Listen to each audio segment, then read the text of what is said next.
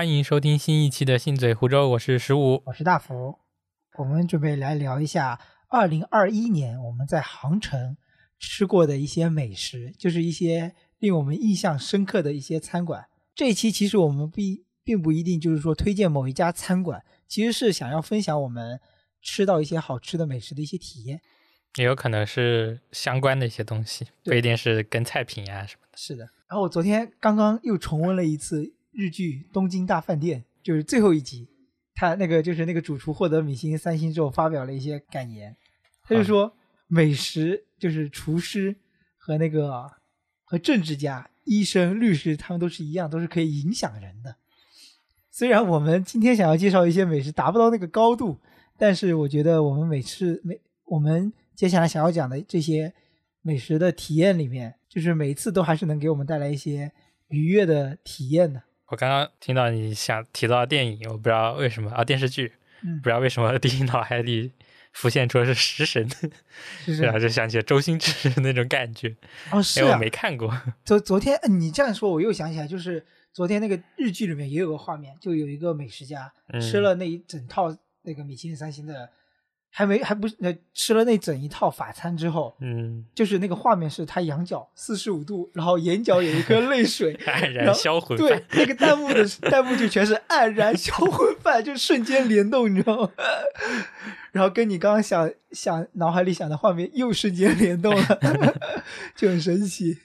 其实我们相当于每个礼拜至少都会去一起出来吃一顿嘛，接近这个频率。我觉得两个礼拜差不多。就整年算下来之后，差不多两个礼拜会去吃一顿所谓的好吃的。其实一般来说还是就是在大众点评上找找店，也没有什么渠道，但现在好多店就是在商场里的，我感觉在商场里太多的店，我感觉太吃多了就感觉没没什么意思，缺少了那种新奇感。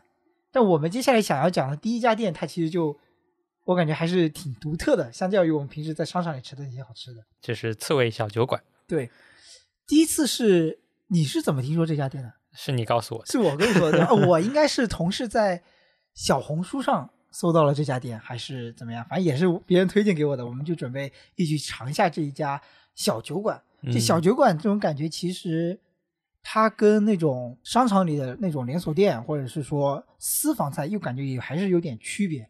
私房它听起来有点高端，但小酒馆又有点，它其实更加亲近人的感觉。有点像居酒屋的那种感觉。哎，，对，给人中式居酒屋的那种感觉，我觉得。这小酒馆重点在小，我觉得是。嗯，是。然后这个刺猬小酒馆，它所所处的一个地方，其实是在一个商城的，就银杭州城西银泰的商城旁边的一个街角处，嗯，其实就在路边。其实我觉得它这地理位置选的也还蛮好的，因为它人流也是足够的，但是又它又有它自己的一个独特性。而且其实周围都是吃的。嗯你，有看它对面的那一些，你还记得吗？我们我们一起去吃过那个东北东北一锅香吗？东北锅好像是香是，就反正东北烧烤菜，对，还还有猪蹄、还有生蚝，生蚝，对，对，高压生蚝就是就是那个地理位置还是美食很多的地方哎，我突然想起来，就是四位小酒馆旁边是一家地锅鸡，啊。就它的那个对面和周围都是比较粗犷的菜，但是其实我们会发现刺猬小酒馆是一家比较内敛的菜，或者是说比较江南气息的那种菜。门店也很小，对对对对对，我感觉也有点偏向于日式居酒屋那种木式的风格，嗯，就是采用更多的原木，这种打造那种温馨那种那种感觉吧。它的一个经营模式是这样，就是到了晚上九点之后，它会变成就是换了一个切切换成酒馆模式，嗯，但我们其实还都没有体验过它的酒馆模式。对吧？是，的，我们都是去那边吃晚饭。嗯吃它的晚饭。对，他的晚饭现在，因为我前段时间刚前几天刚去吃过一次，就是他的晚饭现在是无法预约了，以前还可以预约。哎，现在是没有办法预约了。对，现在就是先到先得，因为太火爆了。然后哦它是五点开馆嘛，开馆，然后我们那天幸好是去的比较早，他大概就比如说我们吃一个小时不到，他马上就已经门口已经排满满队了，嗯排满队了就等着轮换座位，然后我们坐在那边的人也很也很尴尬，就感觉有压迫感，吃完马上就走了。因为之前我去的那一次是，它是五点钟开嘛，我们嗯是四点多、四点半还是四点四十左右到的。嗯到了之后，他说已经满了，今天吃的话可能要等很久，嗯因为第二轮也已经约满了。哦，就是第一轮是五，比如说是五点到六点，嗯他说第二轮六点到七点的可能也已经满了，嗯就是预约都已经预约满了，是，我们就没有位置了。所以他现在都取就取消预约制了，然后就直接嗯来排队嘛。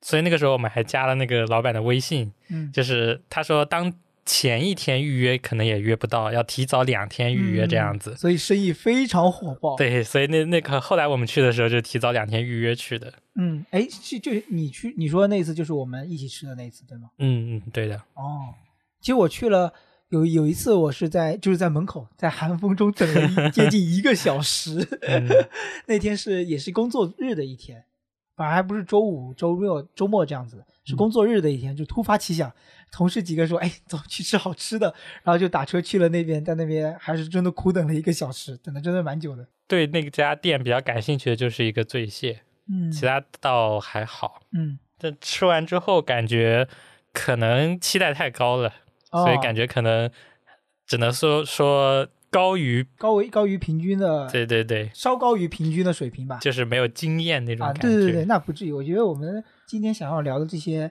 餐厅，它的价位，因为我们大概预估就是大概计算，就是说人均两百上下了，哦有，些我觉得应该也不到，就是人均一百五左右嘛，人均一百五左右吧。就不能说贵，对，也但也不算特别平民，对对对对对对，小我觉得四位小酒馆确实不是算特别便宜。对，也不是那种苍蝇馆那种。对对对，我印象比较深刻的其实就是臭豆腐鸭舌。嗯，我觉得我们等一下可以再继续聊这个生生腌蟹和熟醉蟹这个事情。我觉得可以先聊一下，就是它的整个菜系，嗯它是更偏向于温州、台州那方的那那片地区的那些菜。我觉得，像是浙菜的杂合。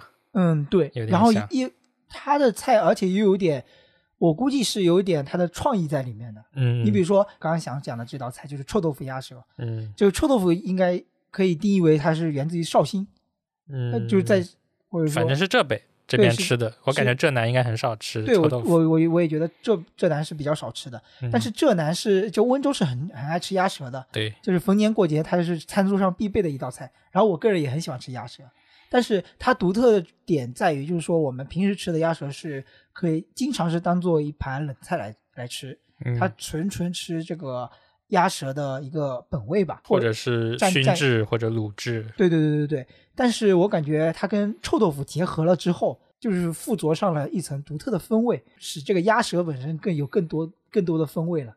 就鸭舌本身的油脂感，又带有臭豆腐的这个独特的这个多样性，我就觉得特别好吃。我是感觉这边好像很喜欢用臭豆腐。哦，这样的吗？对，还有比如说，我之前在嘉兴的时候也吃那个双臭，我记得好像在东阳金华那边也有。嗯，对，就感觉双臭是指哪具体哪双臭？是臭苋菜还是什么菜？一个菜啊根，哦，我知道了，就是应该是绍兴菜吧？不能这么绝对。我觉得这边都吃这个。因为因为什么呢？我公司楼下有一家开了将近二十年的绍兴菜馆，嗯然后，它里面好像就有那个苋菜。我觉得可能是这边的一个吃法，嗯就是说可能很多餐厅都有这个做法。嗯，因为我吃了很多地方都有这道菜，我记得就不能得罪这边的人，万一他们都认为是自己的菜。哎，我 真觉得可能会有，就是浙北可能还真喜欢吃，就是类似于带臭的这个字的，像宁波就是有臭冬瓜，嗯他们就能就是一般人是接受不了那个臭冬瓜的，他们还他们也是属于他们一道比较热爱的美食吧。哎，你还记得黄山的臭鳜鱼吗？记得，哎呀，但我们当时吃的，我印象中只只剩下咸了，油，对，油和咸反，正吃不太习惯。对对对对对。但是我记得在哪家店吃的时候，我又闻到了，我又闻到了那股臭味，其实很类似于臭豆腐的臭味，我感觉。他们说是臭鳜鱼，我有点具体不太记得清。我都已经不记得它的味道了，呃我已经不记得我们在黄山吃的那顿饭是什么，我只记得是油和咸。还有它的那个什么，呃，它的一道肥肠，我想起来，我们一起去的时候没有吃肥肠，没有点这道这个，而是点了味道相似的一个牛舌，我记得是。啊，我觉得他们的菜的量，我觉得还是蛮蛮，就是说不能说非常非常非常多，就是不是东北菜的那个多。对，不是东北菜那个量，但是我觉得是对得起它的价格的这个分量的，然后味道也是还是足还够的，还是可以的。对，还是可以的。不足之处就是感觉让我选可选择的这个饮料的范围不是特别多，嗯，但是我就没有往它那个酒方面看，但是我们我记得我喝过它那边的黑啤，嗯，感觉味道还是也还可以，但除了酒之外，好像其余的饮料的选择范围就感觉不是特别多。嗯，就只有平常喝的碳酸饮料加上椰汁之类的，就很常规。对我记得我还点了一瓶罐装的珍珠奶茶，我非常后悔，十分后悔。很甜是吧？对，十五分糖。我记得可能是因为它要切到酒馆模式之后提供酒才多，反正那时候我是想尝一尝但是看着好像没有什么酒。想去吃这个这家餐厅的一个重点就是腌生腌蟹、嗯，醉蟹，那段时间比较火嘛，就是蟹相关的东西，啊，无论是什么季节，各种蟹粉啊、蟹粉那种蟹粉捞面啊、一蟹蟹粉捞饭啊之类这些。对，还有蟹黄汤包对包，，哎，你有没有发现一个点，就是比如说那段时间产蟹，嗯，然后 B 站上所有的美食 UP 主，你都会发 现他们在吃蟹，对都在吃蟹，然后你就会知道哦，是蟹的季节了。还有你能分得清这些食材的季节吗？我我自己是分不清的，我从来分不清这些是的，区别。是的，我感觉那种能分清什么季节吃什么样的蔬菜，就是或者是说生产什么样的蔬菜、什么样的水果的人是很厉害的人，或者什么季节该吃什么样的那种食肉肉类，我就觉得也很也很厉害。我今天刚来的时候就在看那个视频嘛，那个美食 UP 主在吃一道虾，嗯，那种虾叫做芒种虾。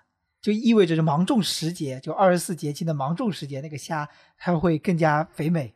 嗯我就觉得，哎，这个很有意思，就感觉带了很多古人的智慧。因为我觉得好像现在很多东西都是全年有供应的，啊，对，但是它不一定，就刚刚说的不一定肥美，一定要到那个季节去吃才是最好。是的，，是的，而且呃，我们同事之间有水果小组嘛，就自己每人每个月交一点钱，然后大家一起买水果吃。就是有位同事，他对这个就比较比较懂。比如说，有时候我想吃一个水果，突脑海里突然蹦蹦出来想吃这个水果，他就会说：“现在不是吃这个水果的季节呀，你吃到的可能就比如说是大棚里面种的，或者是什么，就不是真正的当季的那种新鲜的那种感觉，他可能就会比较在意这个东西。嗯，或者价格比较高，啊，是的反，正我们是没什么敏感度的，对的，就是比如说去水果店也是看到什么就买什么，对。也不知道今天进去能看到什么。对对对对我感觉其实我我对这种有研究的人，我感觉还是蛮敬佩的。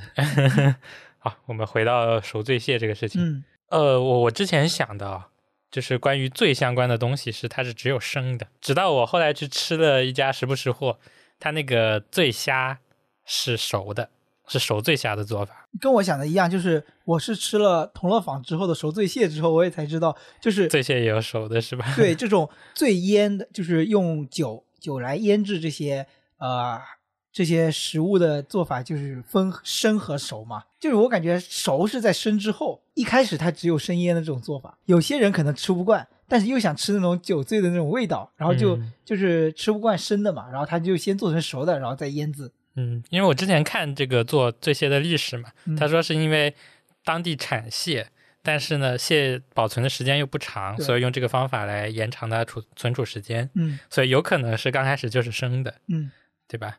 我看那个他历史介绍里也是刚开始做的这些都是生蟹，呃，我觉得呃，我先说一下，有可能是这样，就是熟这种东西，感觉给人的感觉就是你做做熟之后马上就要吃掉，嗯反而是不符合它要长期保存的那种习惯那种感觉。无论像火腿类的，或者嗯是其他要长期保存类的，它都是以生的，然后在那里风干或者是放置。然后我们来描述一下熟这些，它其实就是，当然它的壳是红的，因为它已经是熟了的，对吧？然后它里面的膏特别肥美，然后它相较于就是普通吃的熟蟹，它就带有非常浓的酒香味，嗯以及它的汁水非常多。它因为我们平时吃蟹肉，可能就是还是比较纯粹的是蟹肉，有点像那种蟹棒，呃蟹棒那种感觉，它的肉是那种纤维状的，就一嗯条一条有、是有纹理的那种感觉的手嗯蟹、是吧？对。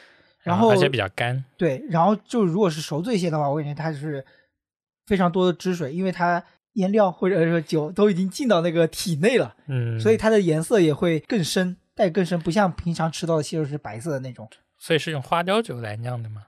应该是吧？因为我之前看就是一些介绍里面有说也有用白酒来，而且我感觉就是应该是跟选用的蟹呃有关，它肯定先选膏比较肥美的那种蟹，嗯所以它做出来的熟醉蟹，它的膏也特别好吃。熟蟹我们平常吃的刚蒸熟的出来的那种热的熟蟹，嗯它肉确实会容易散掉一些，但是我吃熟醉蟹，它还是更容易能把就是整个蟹腿的肉啊都能比较完整的弄出来，然后在那吃。那天吃的体验，吃完了就我们两个人去吃嘛，每人吃了一只之后，嗯然后中间又上了一些菜，感觉吃的还是不够尽兴。我就说要不再点一只 所以就印象非常深刻是这些还有一个大问题就是价格，啊。是的，但是我们那天吃的好像还好哎，记得是五十八一只还是三十八一只，我觉得哦那还还能接受的。对，还蛮便宜的感觉。对的，我觉得吃熟的话，还是就是肉和壳还是分离的比较明显的。嗯，因为我记得我吃生的的时候，那个口感就是说你要边吃边吸，嗯，就是要把它的肉给吮吸出来，而且它的它的肉和膏它带有更多的半液体的那种感觉吧。嗯，是的，但是熟醉蟹的话，它是肉还是肉，膏还是膏，就是非常的固体化了已经。但是它又有很多的腌料的那种汁水。就有点像吃日料里的甜虾，啊，对，对，那个口感是的是的，是的，就生腌蟹是吃那种的。其实我们小时候温州会吃那种，就是一个罐子里面有很多小贝壳之类的泥螺，对泥螺那种东西。嗯它其实我们吃，因为泥螺没有多少肉，嗯，我们更多吃的是那个腌制它的那个酱水。哦那个那个味道好重的，对，那个只能当一道配菜。嗯我们吃非常清淡的白粥的时候，可以用它来下粥，这样子。它本身的味气味还是有点重。是的，这个我觉得是我们小时候开始接触这种生腌类、生腌类的那种食品，嗯，对？吧？其实我感觉，我印象中我小时候比较少吃生腌蟹的。我也记得我是没有吃过我。第一次吃是在宁波，嗯，因为宁波它是也蛮吃这种生腌蟹之类的一些食品的。那时候我是请我们高中班主任吃饭，他正好来宁波出差吧，然后就是一个教育培训。我当时想的就是，我们高中班主任对我也还挺不错的，然后我想他来宁波，我就还是得请他吃一顿。我是找了一家其实还不错的，在宁波应该是稍微有点老字号的，呃，就是楼外楼还是知味观 那种应该是比楼外楼降一些档次的那种感觉吧。嗯，然后我就去点菜，那时候其实我还特别小，这些都不太懂。然后，但是我就先去的，然后我就先点了一些菜，嗯，点了就就点了一道比较不一样的那个深夜蟹。我印象非常深刻的就是它是那种大青蟹嘛，然后它的膏非常红，就非常红和绿的一个对比。就是每次的美食体验之后，你留下印象深刻的菜其实是不多的。我我除了那道生腌蟹，我唯一记得就是炸汤圆，炸汤圆是那家店的一个招牌。嗯，我还没有吃过呢。对，就是我也是第一那次也是第一次吃炸汤圆，就是汤圆以前都是吃，因为我其实还挺喜欢吃黑芝麻汤圆的，嗯，就是那次是第一次吃用炸的那种做法，就是咬完之后还是有黑芝麻糊那种夹夹心给流出来，但是外面是比较酥脆的那种壳。你第一次吃生腌蟹是什么时候？我已经没有印象了。哦我有印象，只是在今年吃过的这两顿。嗯嗯去南京大排档还吃了一次，但是我对南京大排档的那个没有什么很深的印象了。嗯，我只记得它很小，在那个刺猬小酒馆吃的，它是切好的。对，但是南京大排大排档那个是一种汁的，嗯我只有这个印象了，而且它有点小。哎，我我又想到一个，就是生椰蟹和熟醉蟹它的一个区别就是肉感更明显，就是熟醉蟹的肉感更明显。嗯，你就你就能更吃到的更多的肉。嗯，但是生椰蟹我感觉吃完之后的那种肉感不是很明显，感觉有点像果冻，但是又比果冻要描述不出来。就是甚至我感觉我吃了，哎，我又没吃，对，吃了跟没吃一样。对，吃了跟没吃一样。但是熟醉蟹给我带来的肉感更扎实了。我感觉醉蟹这种东西，就是吃了就还想再吃下一只。哎，那你要描述一下，就是你你觉得你喜欢生椰蟹这道菜吗？哦，我还蛮喜欢的，嗯，我喜欢这种口感，还有嗯酒的感觉，就有一点甜甜的。它的肉是其实是那种清甜，哎是，所以熟醉蟹其实是很难吃到所谓的肉蟹肉的清甜的。熟醉蟹我我们下次可以去吃铜锣坊。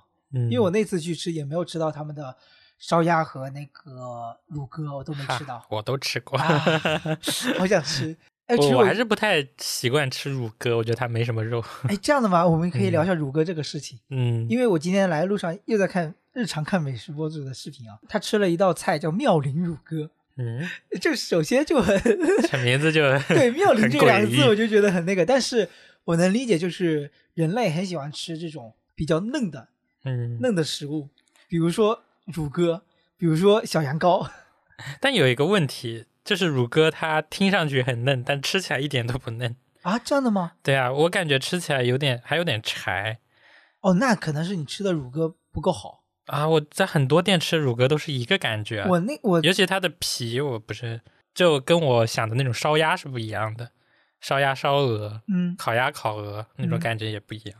但是我后面想讲的那家有一家餐厅里面，它的乳鸽，嗯我吃的口感就是说它的乳鸽的皮是还是有点有有带有一定酥脆的，嗯，然后它的肉还是比较嫩，然后带有很多的汁水。哦，我觉得这就是乳鸽的妙处我觉。得是不是我吃的乳鸽太小了？乳鸽就是很小的，我我知道，就是嗯它可能太瘦弱了，嗯、有没有这种感觉？因为鸽子的脂肪层我感觉不是很对它的脂肪是不多的，对然后我觉得你可能说的就是说它的瘦肉占太多，然后可能汁水不够足。对对对，我觉得它只要。因为它瘦肉其实占大部分嘛，嗯但它只要汁水足，那它的味道应该是不会特别差的。不知道，但是我感觉我吃了很多家，味道都差不多。嗯，同乐坊的我也吃过，我感觉也差不多，我们下次可以去吃。是不是瞬间就拔草了？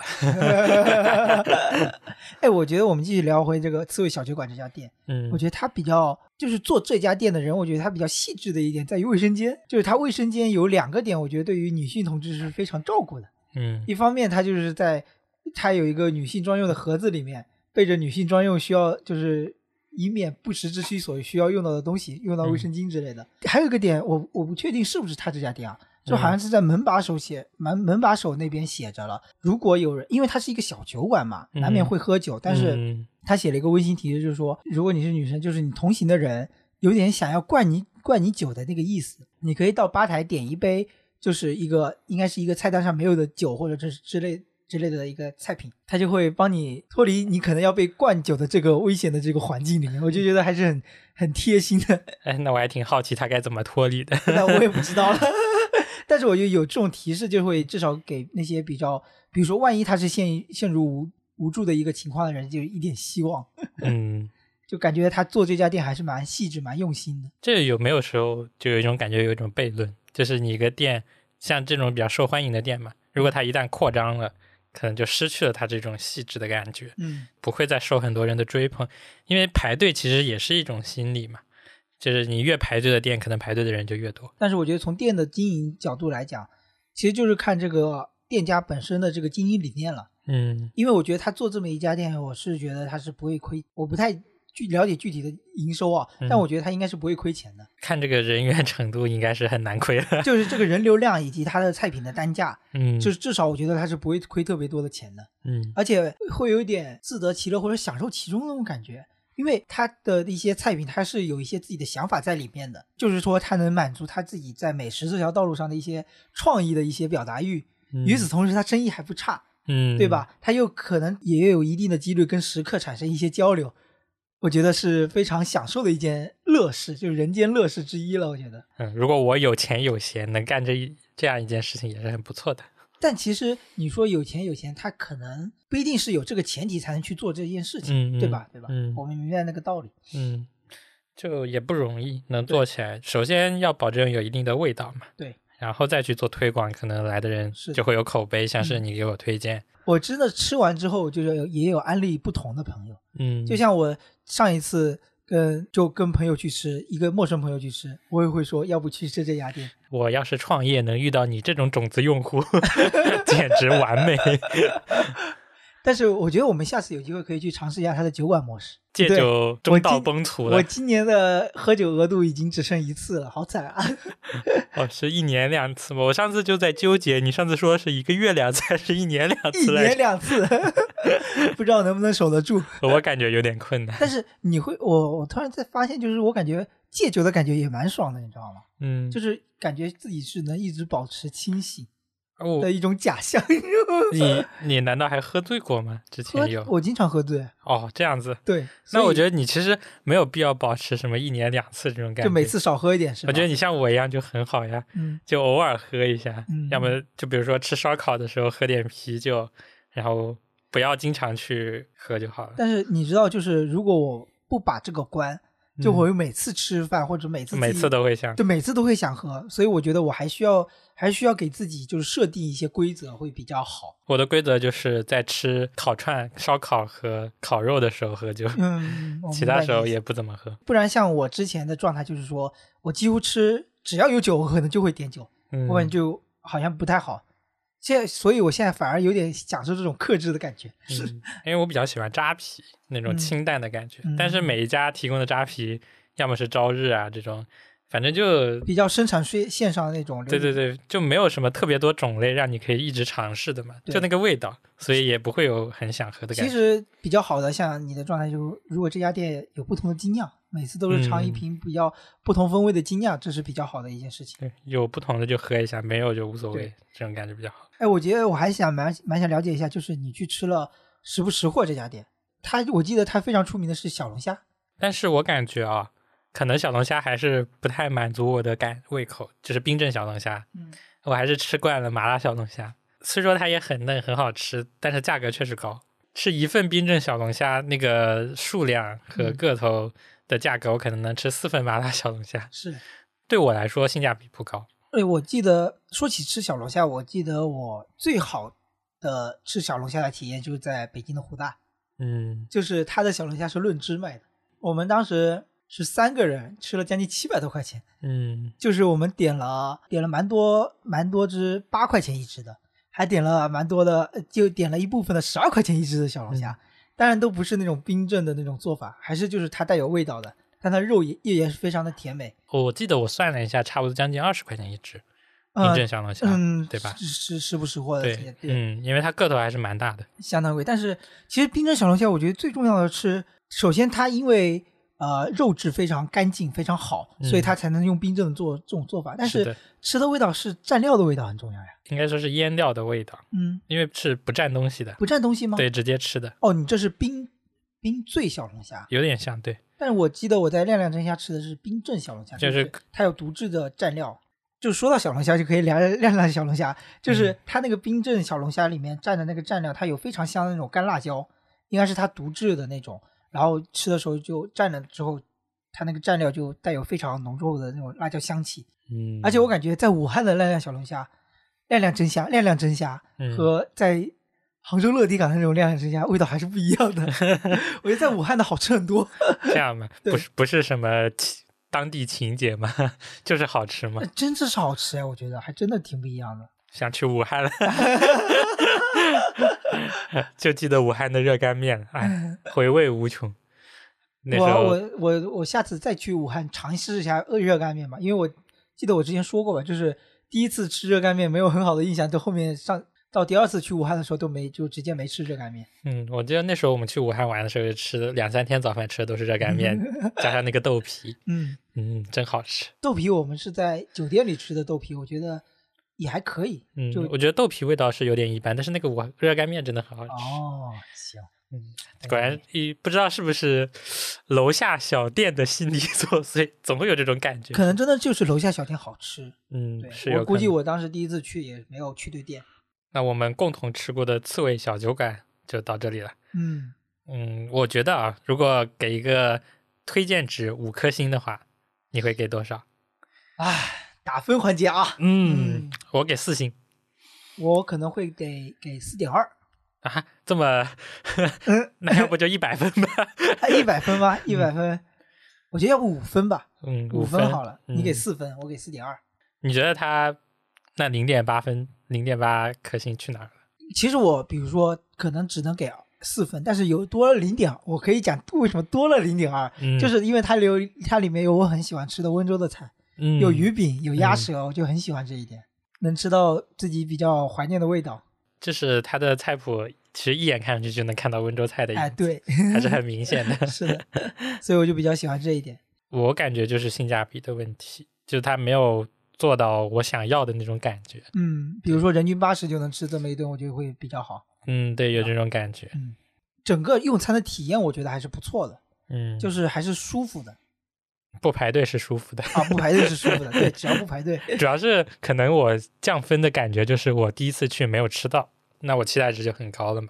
就是已经有两轮的人预定了，我当天去还吃不到，因为他可能可能吃完之后，比如说第一波到六点半，然后第二波到八点钟，后面就不一定能轮到我吃了，我再等下去也不一定有意义嘛，嗯所以只能去。我记得好像就是那一天去吃的南京大排档，南京大排档也是很神奇。你说它味道不好吗？也还可以。哎，对说它好嘛，但是第一选择又不是它。对，永远不是它。嗯，我第一次还是在南京的时候吃的。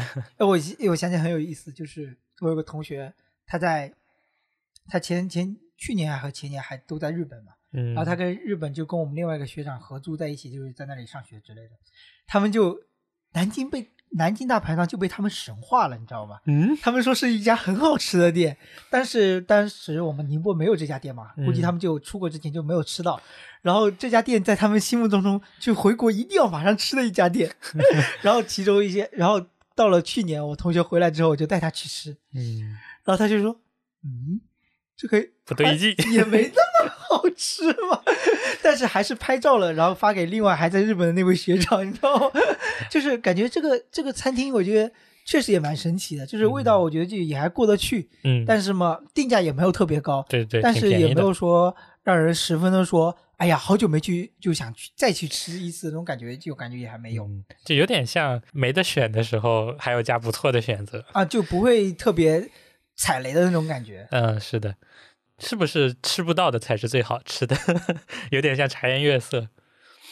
茶颜悦色一直没喝过，一然后直没喝过。我在去长沙的时候，天天喝，也没啥感觉，嗯但是喝不到的时候就想来一杯。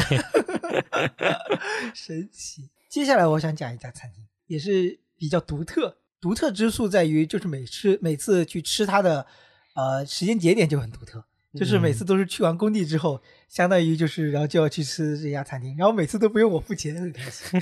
就相当于就是每次都是领导，然后我们一起去工地考那个去现场，就是会有一些任务嘛。然后这家餐厅就在未来科技城那个附近，嗯，然后领导们就说：“走，去食堂。”这家餐厅就成了我们日常去工地之后的食堂。因为这家餐厅它菜品很不错，环境也很不错，然后还不用自己付钱，就觉得每次去吃都很开心。所以它是什么菜系？它其实还是属于那个，我觉得你只要说出其中的一些菜，应该差不多。不报菜系也有一种感觉了嘛。它首先有那个胡椒猪肚鸡，但这这道菜我倒没尝。它有乳鸽，它有那个白灼的基围虾，嗯还有大黄鱼，就是它也有台州那种菜，也有那种粤菜的东西在。它有各种的那种点心式的小蒸包，就流沙包或者是爆干包。它也有鲳鱼烧年糕，就很台州，就有点台州混混粤粤菜那种感觉。哎，我感觉浙菜有浙南，尤其是浙南这边很容易混粤菜，因为它味道主要都是清淡，嗯而且要还原食材本来的味道，是哦，所以我感觉两个菜就很容易混在一起。嗯，对，所以我觉得这家店它不会是不是那种非常重口味的餐厅，嗯它还是比较让你吃了整个人是比较舒服的那种餐厅。这家餐厅比较有意思的点，首先是因为由于本身从事行业的原因，它的装修非常好。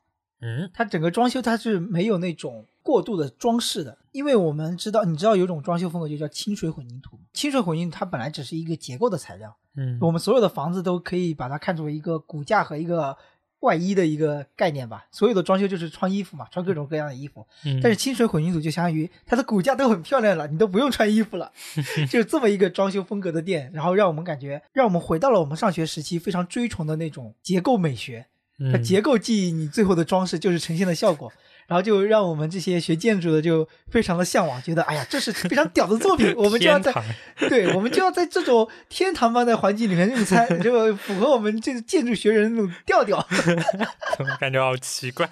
但是你知道这种装修风格非常贵，如果你平时的那种装修，你骨架就用很便宜的，因为你多丑，它都能最后把它给包落起来。嗯让别人看不到。但是像这种清水混凝土的风那个装修风格，就意味着你在设计这种土建结构的时候，你就要非常的精准。它所有的窗台的高度嗯都它就不裸，它就是裸露的，它就不再做格外的装饰，它那些高度要非常的准确，嗯以及它一些隔断的风格啊都要非常的准。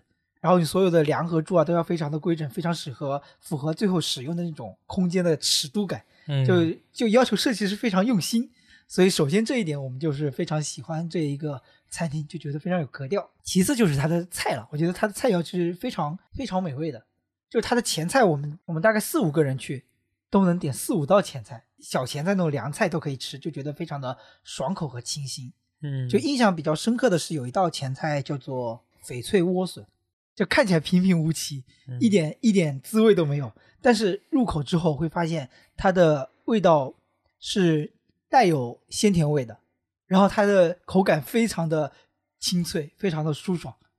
但它跟吃黄瓜那种生脆不太一样，它又带有一点点的软嫩，然后又有脆，哦，真的特别棒。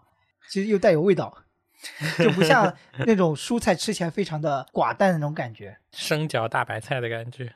对，不像那种，个味道就很淡。对它这个菜就是吃的非常有滋味，有滋有味。但前菜就能让人让我一直吃，一直吃，一直吃。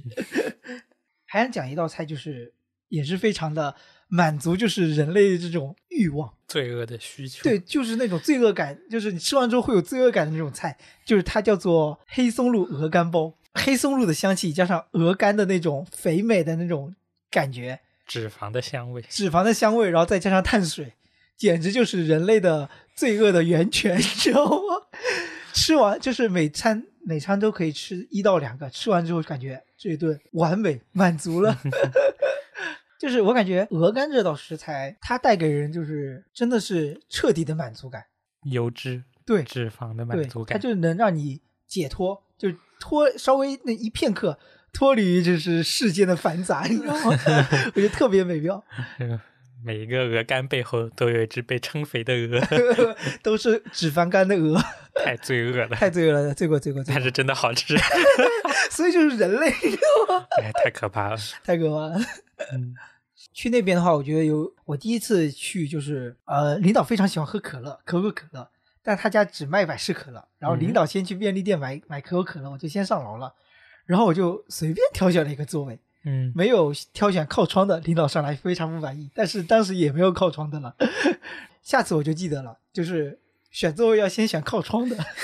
所以如果有被安利了的小伙伴想去这家餐厅的话，就是尽可能跟服务员说，就是可以靠窗，因为他那家餐厅是这样的，顺着一个全是清水混凝土的一个旋转楼梯上来之后，它两侧都是有靠窗的座位的，嗯所以你就可以在更好、更舒适的一个环境里面用餐。说到这个清水混凝土，我就想起来前几天就吃黄鱼面，去天目里吃黄鱼面，嗯，就感觉那个装修风格也特别简单。虽然我觉得不一定是你说的那种啊，我明白，但是天幕里其实也是清水混凝土。啊、我我我不是很懂。对，它的就是让你看起来素雅嘛，嗯很素雅。他的那种，他清水混凝土就是专门请请意大利的工匠来指导国内的施工。我看那家店的装修就是很简单，就是没有椅子，是用一个个台阶一样的，嗯然后铺上去，嗯，上面放一块小的坐垫，直接坐在上面，感觉蛮有意思的对，他就去就是减少了后期的家具的装修之类的，反而就是用更原本的那种建筑设计来来营造整个空间嘛。嗯，感觉蛮有意思。那黄鱼面味道也不错，这是小黄鱼，想吃，不是大黄鱼哦，是小黄鱼。如果你想吃那种海鲜面的话，还是很不错的。就是有个海里碗还是海里面，我忘记了，嗯，就可以往自己往里面加嘛，加哦食材、加各。种浇头，各种料。对对对，各种鱼啊、鱼丸呀、墨鱼丸啊哎，说起这个，我就想起了以前我在宁波吃有一家麻辣烫，平常就是从小到大概念里面，麻辣烫不就是二三十块钱一碗吗？嗯，但是那家麻辣烫就是能加各种海鲜，然然后就是一个人吃一顿麻辣烫可以吃一百五十块钱，当时我就震惊了，就是我去第一次去吃排队，然后前面那个人点点点。点到了一百五十块钱，然后我就震惊了，原来吃麻辣烫也能吃到这么贵。让我想起了之前看那个张玉飞视频里那个小青龙的面，就放小龙虾啊，不是小的小的龙虾放进去，一碗面两百块钱那种。不吃海鲜不知道有多贵。这样小的时候总感觉小黄鱼长大了就是大黄鱼。怎么辨别黄鱼是不是野生的？嗯，就是黄鱼的这个鳍，把它翻折过来，如果它能碰到眼睛，那说明就是野生的，嗯，还有这种讲究。也挺有意思的。就是新荣记嘛，就是道月社他们去吃新荣记，因为新荣记在北京的店获得了米其林三星嘛，最近感觉在各种美食 UP 主里面都非常的火。他那边就吃黄鱼，三千五百八十一斤。哎，对，其实说起黄鱼这个事情，就是我不知道你小时候吃年夜饭的时候是怎么样，就是年夜饭的时候吃大黄鱼，就是一种家人们都会觉得这是一道非常就主菜的那种感觉。这我倒没什么印象。就是我印象中，我小时候吃大黄鱼，就是作为比较隆重的那种压轴菜登上来，就是尤其是如果是非常大的那种野生大黄鱼的话，就过年的时候显得非常的珍贵。我倒是对我们那边酒席有没有什么固定的菜，我没什么印象，嗯，就只记得会有一道主食嘛。年糕，呃，对，要么炒粉干，要么炒年糕，我就记得会有主食。我记得我们都是永远都是炒年糕，就盘菜炒年糕。嗯，然后盘菜炒年糕，我小时候都分不清盘菜和年糕，我就不想吃盘菜，只想吃年糕。想起了这之前前段时间陶姐姐会去参加婚礼，嗯，就是去酒店里吃，但是没有主食，哦颠覆了她的认知。按理说应该也有主食的，最后嘛还是要垫垫肚子的。嗯，就比如说，我记得非常常见的就是那种炒年糕，同时就又加了一些酱油酱油肉，我觉得这是温州比较常见的，嗯，就自己腌的腊肉啊对对对对对特别好好香。有有有点怀念了，就是美食的力量就是这样。但我那边吃炒粉干会多一点。其实我觉得黄鱼它的美妙点就在于它的肉是也跟那种海鱼一样是一缕一缕的，嗯，但是很嫩。就是蒜瓣肉那种感觉，然后非常香嫩，用那种非常大的铁勺㧟一勺，然后再带一点汤汁，然后一口吃下去，完美。就是那种黄鱼肉都是让能让你咬到碗里面，然后慢慢吃，想吃了，想吃想吃。我给桥村餐厅打一个分，我估计我会给他打一个四点五分，我觉得我可以打一个期待值，嗯期待值已经满了，满了是吗？有点小贵，想去见见。有有点小贵，它人均嗯快、快两百五了，好像嗯，稍微可以有点小贵。可以去见识一下。嗯，等你什么时候请客的时候，带我去见识一下。嗯，那没有的，这你不带上我，请客的时候必胜客走起，必胜客也很贵了，好吧必？胜客也很贵。人人均超五十。找个日子啊，什么纪念日？我觉得其实纪念日我们去吃潮汕餐厅，我觉得也还是不错的。嗯，这倒也没必要纪念日，比如说，如果搬家过去的哪天录播客的时候，也可以去，嗯，可以啊，吃顿好的，这是真的吃顿好的，嗯，把陶姐姐带上吃顿好的，吃顿好的。其实是让她去摊费用的。陶姐姐，你应该不听这期节目吧？桃姐姐不听，那就好。然后第二天要第二天就要剪出来之后，第二天陶姐姐发这是什么东西？好，整段剪掉。对的。好，我们接下来也要你来聊一下对我们就是这么丝滑的过渡到下一家，太丝滑了，跟德芙巧克力是不是。完全没有注意到我们要过渡了？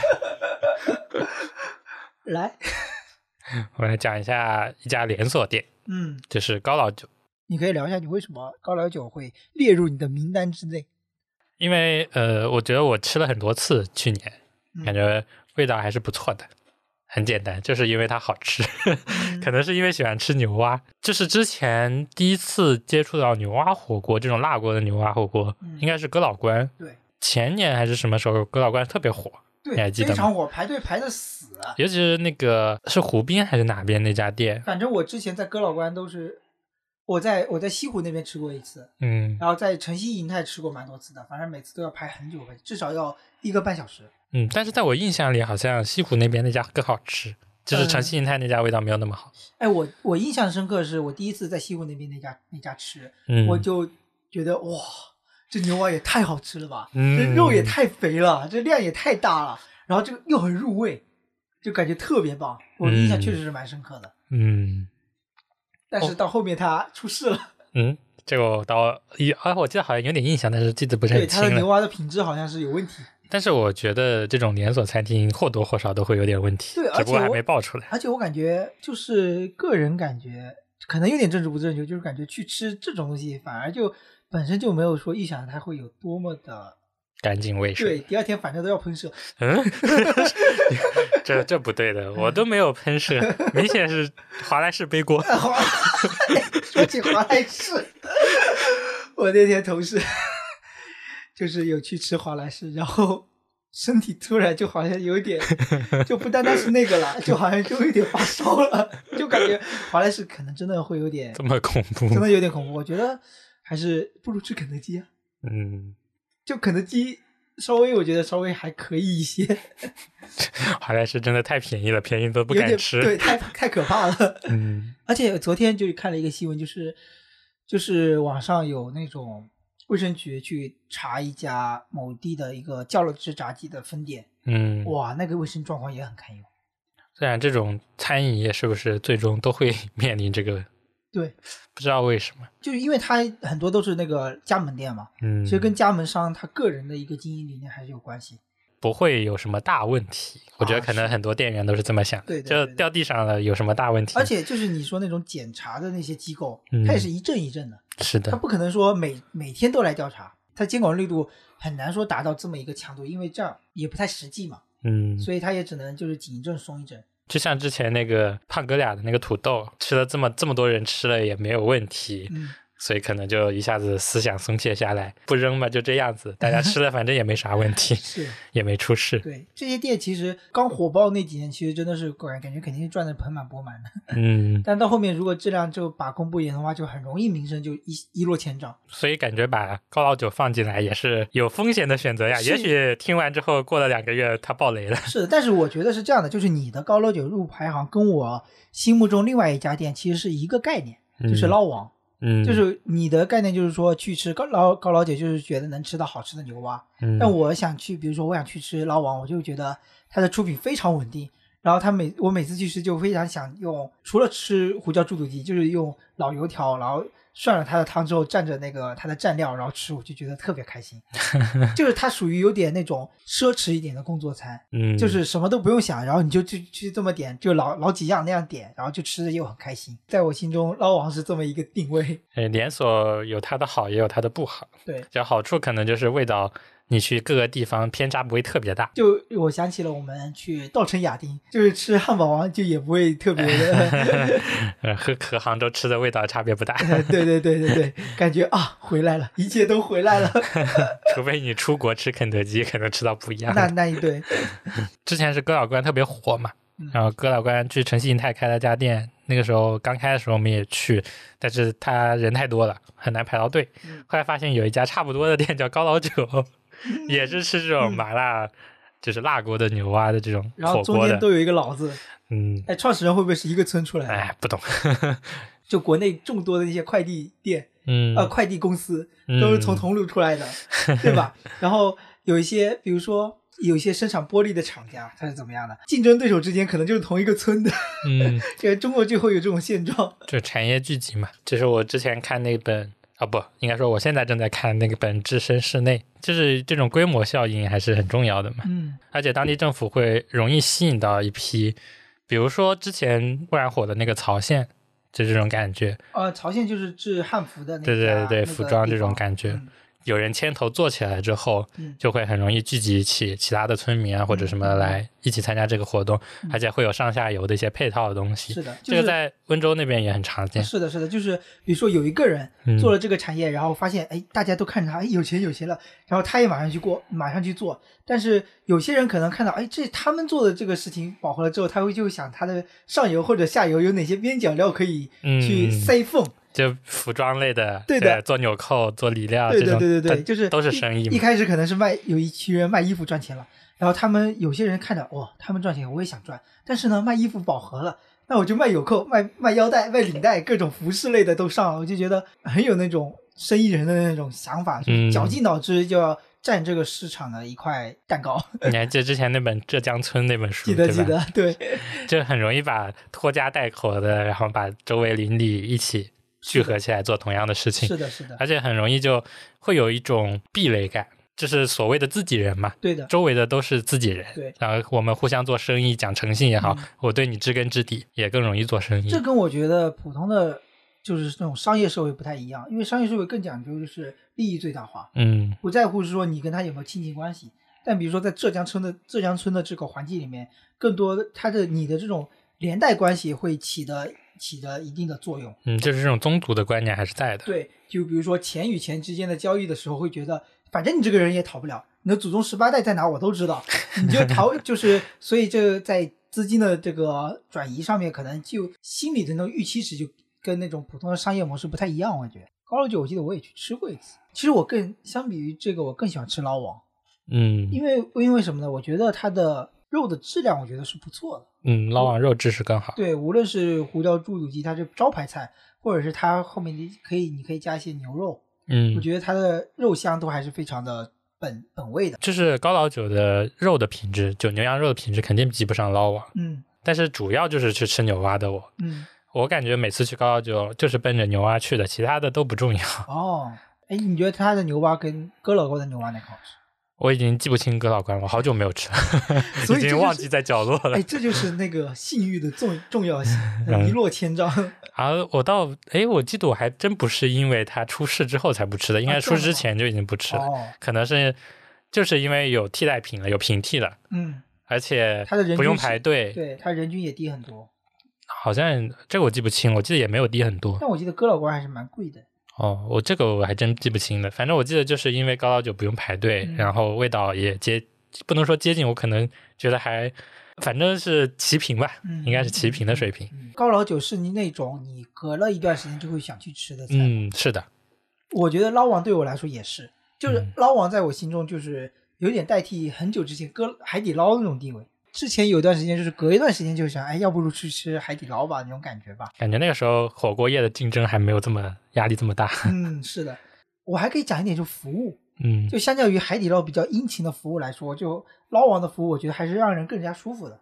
呃，对，就是就是说，有的时候海底捞服务感觉就是过了，对对对，有的时候会让人感觉就不自在。哎，我想起我前段时间又去吃了，蛮前蛮蛮久之前去吃了一次海底捞，嗯发，现就是海底捞没那么火之后，那些服务员好像就也没那么有精神了，你知道吗？也不那么殷勤了。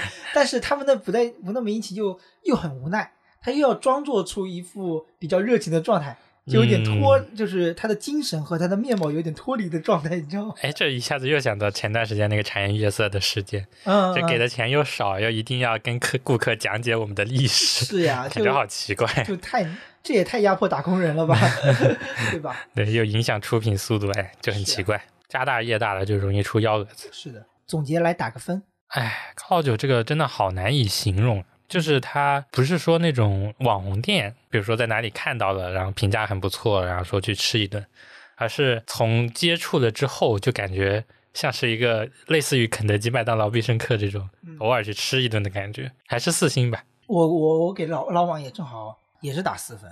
嗯因为我感觉他是我属于那种经常会去吃，但是他不是说啊、我每次去吃都会有新的体验的那种感觉，嗯，它就是我我心理上的一种寄托慰藉，嗯，就感觉 就是我经常这不给个五分都心理上的慰藉。就是我感觉他他我经常去吃他的一个状态，可能就是周五晚上，嗯就是下下了班，就周五相当于就是比平时早下班挺多的那种，然后去吃一顿，想把工作就抛到脑后，就是简单吃，然后对这顿餐就不会思考太多，不会想太多，就就就按照往常的点，所以你是。一个人去吃的吗？嗯，还是约同学一起去，啊、我还以为你会一个人去。一个人去。其实有家店我想讲，就是有一就是前几天一个人去吃了，然后我觉得嗯可以等一下讲。嗯，就是我周五晚上一般是跟八月一起嘛，我们嗯两个人，但是也不想出门就点外卖，嗯基本上大大部分情况下是点一席地，嗯一席地就是那种生鸡的锅，嗯，然后送过来之后我们自己烧水煮嘛，哦，但是它有那个底底汤，就高汤，嗯你直接倒进去，然后加清水煮就好了。嗯我还是很喜欢的，偶尔就是因为后来一席地吃腻了，所以偶尔穿插捞网的外卖。那那段时间有一段时间真的是每个星期的星期五都是吃一席地，我还是很喜欢吃鸡的。嗯，然后八月最近总结说我是黄鼠狼转世，哎，鸡说说起吃鸡，你喜欢吃鸡皮吗？那我还可以啊，对我我也是喜欢吃鸡皮的，但有些人就接受不了。呃，就脂肪不能接受吗？嗯鸡的脂肪一方面是这样，有些人可能是接受不了那种疙瘩，哦，那种恶心的感觉，他们会觉得是的。哎，我突然想到一件事情，嗯，就是吃高老酒还有一点原因，是因为它经常打折，哦，就是它呃每个新店开业的时候会全国打折，就是菜品可能就是除了锅和牛蛙饮料之外的菜品嗯打五九折，最这基本上是五九折啊，嗯，有可能更低，有可能三九折之类的。相当夸张的一对个折扣。只要一打折，人就很多。呃每次，而且之前开新店还开的蛮快的，嗯就经常有打折，就经常去吃。哎，他这个蛮神奇的，就是你在全国任何一个角落开了一家高老酒，然后全国的店一起联动，嗯，很神奇。神奇前前段时间又打折了，所以又去吃了一次。神奇。嗯然后我想讲的一家店，其实不单单是一家店了，而是一个片区。嗯就他的店的名字叫东京烧肉，印象深刻是因为那天是我生日，然后请我关系比较好的同事一起去吃了一顿。嗯但是他在的那个地方叫皇后公园，嗯，他那一片就有很多很多各式各样的呃美食店。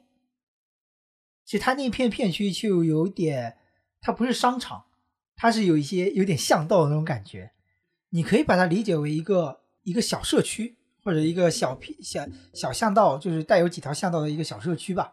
嗯或者一个小胡同的那种感觉。嗯，然后它这个胡同里面都是各式各样的吃的，然后它的每家店的装修嘛又非常千奇百怪，又非常不一样，然后各种菜都有。就比如说有台湾的那种啊、盐酥鸡那种店有，也有那种跷脚牛肉。嗯跷脚牛肉其实杭州最近也开了蛮多家的嘛，对吧？是的，当然有这个日式的烤肉，当然也有那种火锅，像协和庄这种是比较连锁，但其实它虽然它店面开的很大，但其实好像生意也不是特别好吧。之前火了一段时间，然后就对的，对对，对，还有那种西餐牛排什么的都有，但我感那边就有感觉有很多年轻人出没。嗯然后我们那天就去吃了这家东京烧肉，它在大众点评上的那个评分也是相当高。然后我第一次注意到它，是因为我经过那边想去吃其他的店的时候，它门口排了很多人，然后我就注意到他，我就去大众点评上搜他，搜他，然后发现他是一家很火的店，然后我就决定下次生日的时候来吃。果然排队还是有用的。啊，是的，它就能让你感受到这家店非常受欢迎，然后让你非常产生非常大的好奇心。嗯，我们以后做餐饮就是雇人排队吧。我们要做餐饮嘛，餐饮这个行业，呃我们还是要三思嘛。其实重点不在于说它的它的食物到底有多么美美味，我觉得不一定哦。但是嗯其实总的来说肯定是中上水平了。印象比较深刻还是因为体验，就是经历那次生日，就是很搞笑的，就是我的同事他们给我叫了一个蛋糕，就我不知道那个蛋糕叫什么熊猫熊猫蛋糕。就他送蛋糕的时候是一个熊猫人偶来送，哦，然后他会跳舞，然后让我陪着一起尬舞，我都尴尬死了。就是最近那个很多综艺上打广告的那个，哦这样的吗还还蛮火的。呃，就不不知道火不火啊？嗯我不知道，我知道各个综艺很多综艺上有这个东西，我我我看着就很尬。太尬了，但是然后那个我就觉得打工人真不容易，他就要穿着非常重的那个熊猫的人偶，然后身上要自带音箱，然后他那要放歌，然后在那跳舞。啊！我的天呐，我以为这个是叫到家里面跟小孩子玩一玩的，没想到会有人给你所以我也很尴个，尬，我也太尴尬了。太离谱了。然后他就推我一直上去，叫我跟他一起跳，我才不要。然后我就拿着视频的手机拿着在那拍嘛，嗯，不过就感觉很有趣。当然，蛋糕的味道是什么样我也忘了，对吧？嗯它就是其实也是一个形式，一个噱头。反正我印象比较深刻的是，还是它的牛肉的质，我觉得质量是非常好的。首先是横膈膜，哎，它相较于那种雪花那种牛肉，嗯它不是那种非常非常嫩，但是它它是嫩中带有一定的嚼劲，一它里面有筋吗？嗯，稍微带有一点筋膜的。我们之所以会点这个横膈膜，是因为就是它这也是它的一个招牌菜嘛，嗯，它大众点评上排名第一的菜嘛。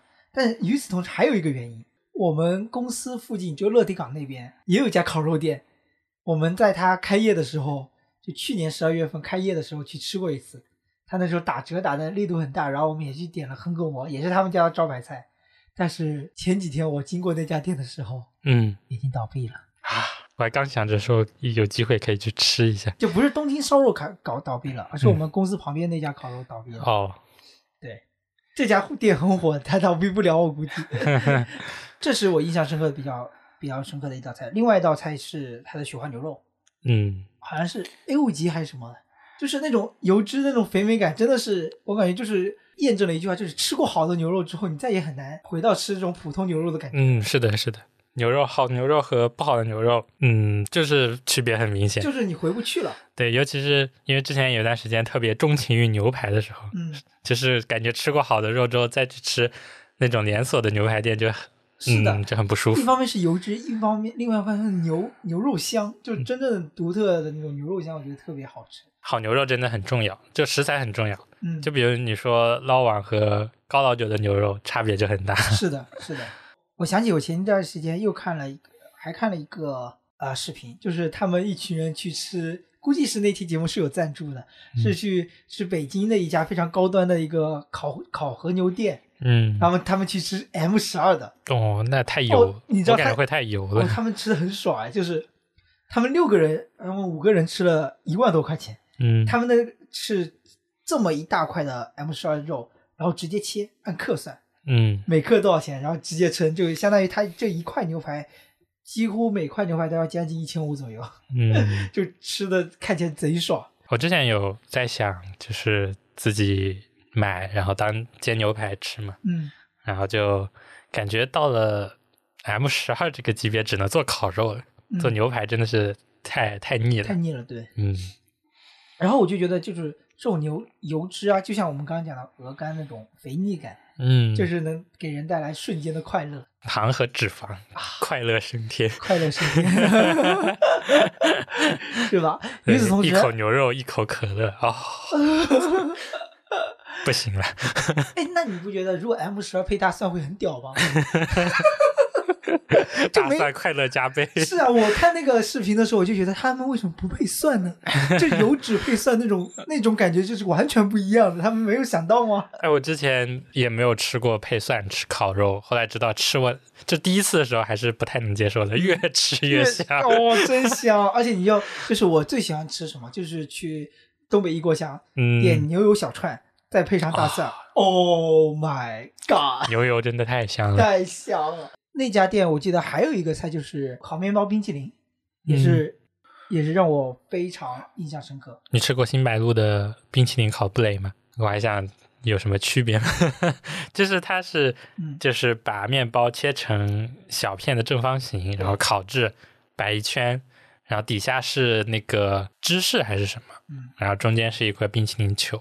就是我感觉跟你说这个区别不一样，它是现烤的，嗯，它就是人在那里就在服务员在旁边帮你烤，然后新鲜的那种烤面包吐司的香气，然后再配上那个冰淇淋，也是那种奶香味，然后嗯也是让人无法拒绝那种甜的那种感觉。吃这种美食的体验就是让你瞬时的快感，跟那种品尝非常高级的美食不一样。然后，如果要我来给东京烧肉打个分的话，嗯，就是其实这个打分就有点感觉，就是会不会想再去吃嘛，对吧？其实我估计我会打个，可能会是四点四分，因为我嗯想再去尝一下它其他不同的肉。那我的期待值可能在四星左右，啊，你都是四星，因为我感觉没有特别打动人的地方，嗯只能说它可能高于日式烤肉的平均值，嗯。那就是一家不错的店。你会不会你会不会觉得就是，其实如果真的要达到所谓的五星，其实我就根本在这个价位是很难达到五星的。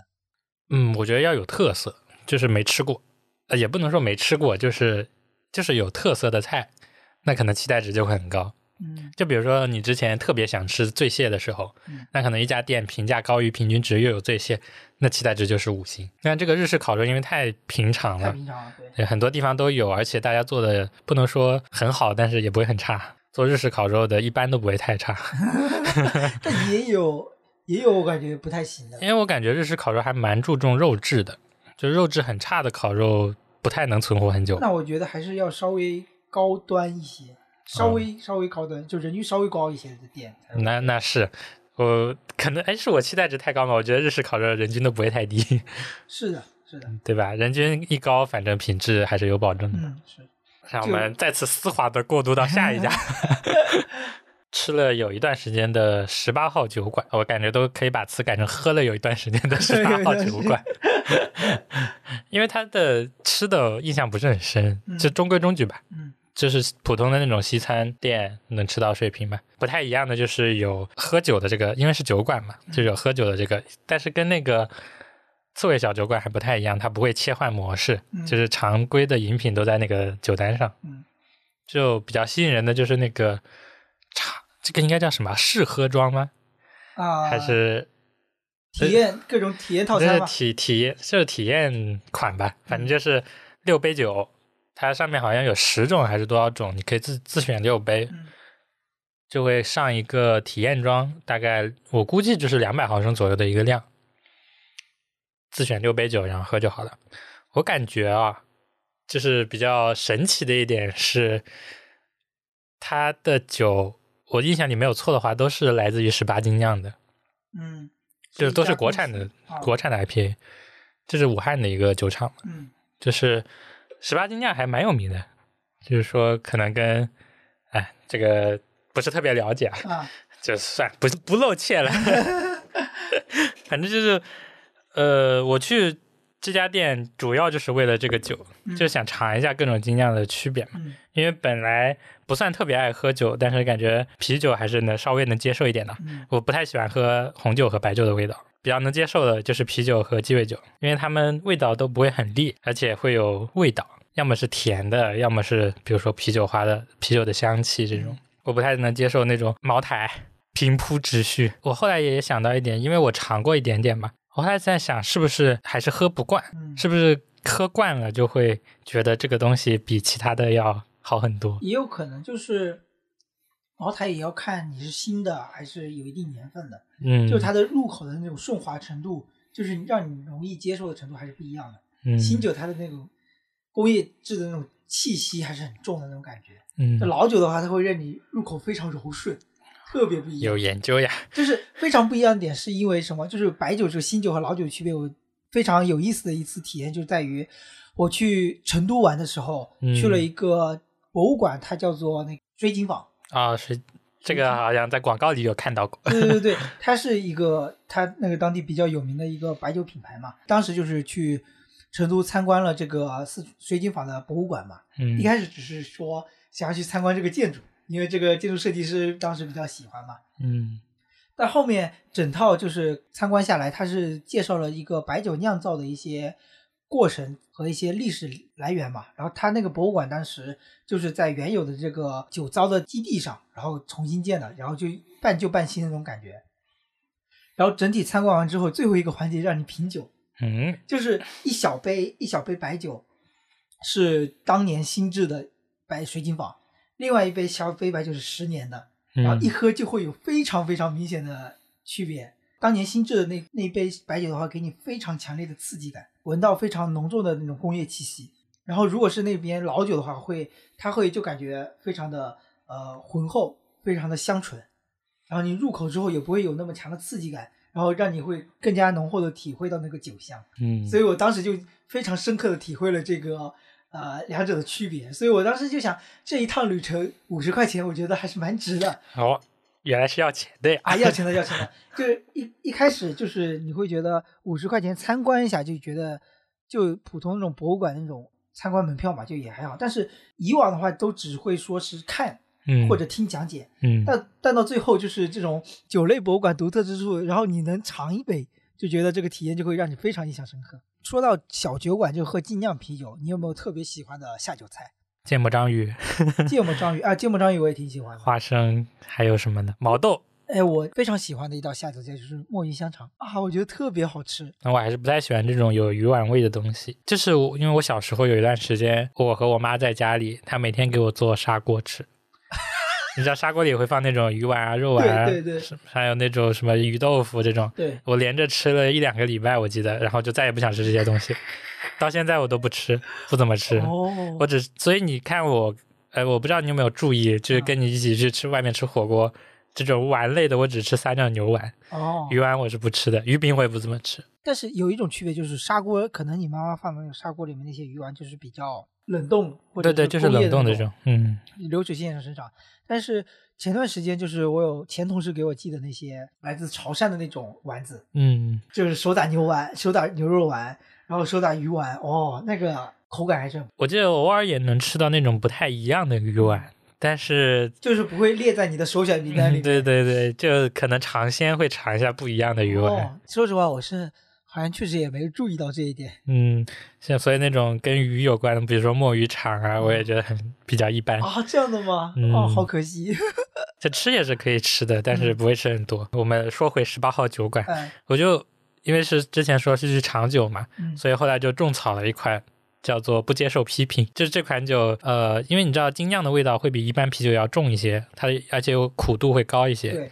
对，不接受批评是味道最淡的酒，嗯，我可能还是喜欢淡清味道清淡一点，嗯但是又有一股很独特的那种，风味。对，是橘子的香味吧，香气的感觉，嗯柑橘的那种味道。我我我记得你那天那次送了我一瓶这个不接受批评，嗯，然后我回去喝了之后，哎我觉得它的香气我印象还是蛮深刻的。然后入口之后，它那个香气是会反到鼻子里面来的。嗯我觉得这个还是就是精酿的不同之处。嗯相较于我们平时喝的那个工业工业制的那种啤酒，精酿就在于它的风味不一样，就是能各式各样的风味的让你品尝到。会有一种香气。那个时候喝的还有那种，比如说咖啡味的，就很苦，嗯，然后还有味道更重一些的，比如或者酒精度更高，可能到九度、十度的这种。嗯呃，印象最深的就只剩下不接受批评。后来我后来我送给你，就是我又买了几罐嘛，嗯，这样一看，其实那个体验装还是蛮贵的。后来自己买一罐三百三十毫升的，大概是在不到二十块钱。我记得那个时候体验装的那种一杯二百毫升，可能要十五，反正还是挺贵的，十五十六块的样子。而且你能看到啊，就是在它的那个玻璃橱窗里面摆放的就是罐装的，他只是从只是给你换了个杯子，然后把那个里面倒出来而已。对，有点像，啊，有点扎心了。但是体验还蛮不错的，嗯，就是因为那样长条的摆上嗯六杯排列在那里，你想喝哪一杯其？实很适合做测评视频，你知道吗？嗯，就很很适合做那些酒类的测是评。像我们这种喝精酿不多的，还是可 很很不错的，可以去尝一下嗯你喜欢哪一种，嗯，可以喝。哎，说起喝精酿，我觉得有意思，就是区别于你刚刚说的，它可能只是从易拉罐里面把它倒出来，嗯，就是你知道那个单向空间，它有一个，就是他楼下开了一家小店叫单向小酒馆，它里面那个酒就是装在桶里面的精酿啤酒，嗯都是都不像那种罐装卖的。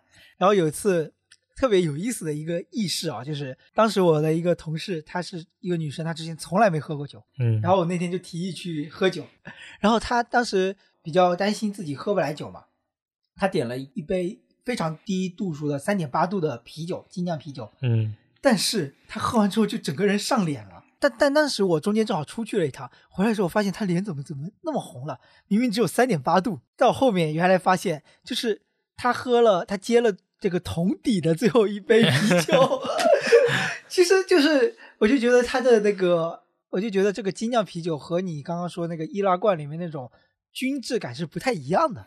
嗯，就是你在桶里面啤酒，它的那种混浊程度就有可能 非常不一样。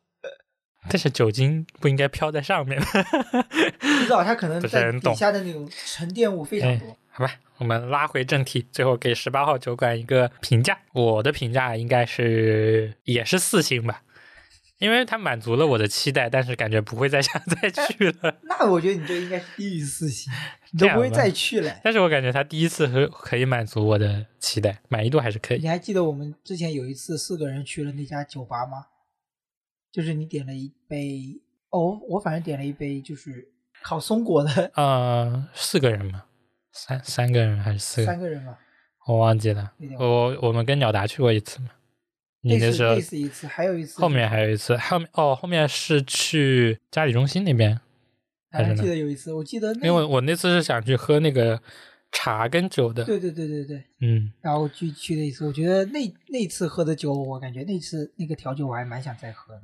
嗯，那次是因为我记得是同事还是谁跟我说的，有一个把茶和酒结合在一起的，嗯呃，上面还放了一些桂花，对，然后用茶盅来装的那个酒，是但是没什么茶味，没有想象中的那种感觉。跟我想象不一样。我以为它会是以茶香为主，嗯然后酒会有酒的味道的那种，没想到它是以酒为主，没什么茶味的。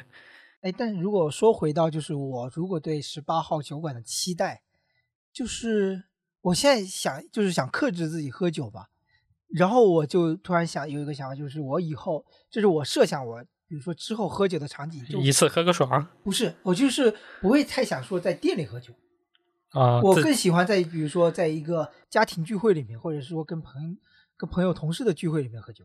我已经做好这个准备了，家里吧台都放好了。对，就是比如说你乔迁的时候，我们一群人然后在那里喝一点，我是我会更倾向于享受这种氛围，而不是去嗯品尝酒。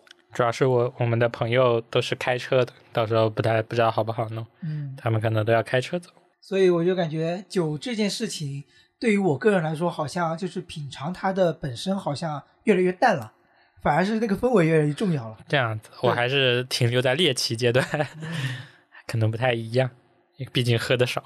就那天今年用了一次额度，你知道是为什么吗？就是前前几天，就是领导说这个节目项目终于快结束了，然后就去了公司旁边的一家一家餐厅请客吃饭，然后他们就开了一瓶红酒，就稍微喝了一点。我觉得那种氛围就很调调很好，然后那个台上在演奏着 jazz，就感觉很棒。